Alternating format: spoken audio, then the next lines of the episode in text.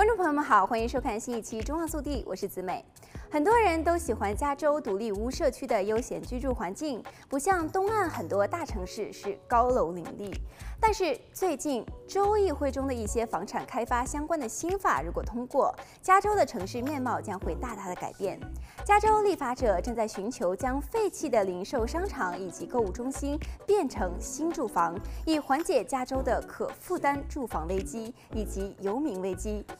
加州参议院最近批准的 SB 六法案将允许开发商在不重新规划区的情况下，在商业用地上开发住房。州参议院以三十二比二批准了 SB 六，现已送交州众议院审议。SB 六声称将为地方政府提供最大的灵活性，但是，一些地方官员则认为该法案将缩限地方政府拒绝此类项目的权利。一旦新法通过，大量的复式或小型公寓楼将在商业区涌现。新法也同时意味着城市和县的住房控制权将被大幅削弱。根据加州住房和社区发展部的估计，加州住房严重短缺，每年需要建造约十八万的住房才能够满足预期需求。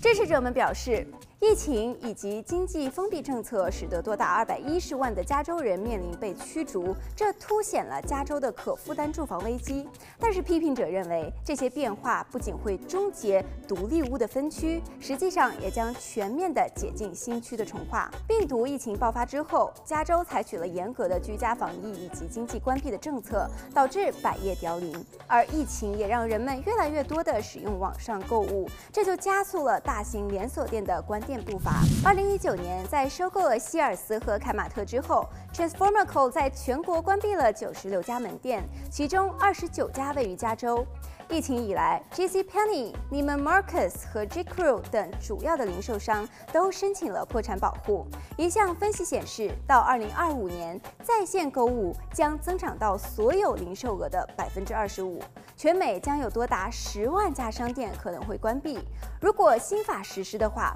无疑会减慢零售实体店关门的速率。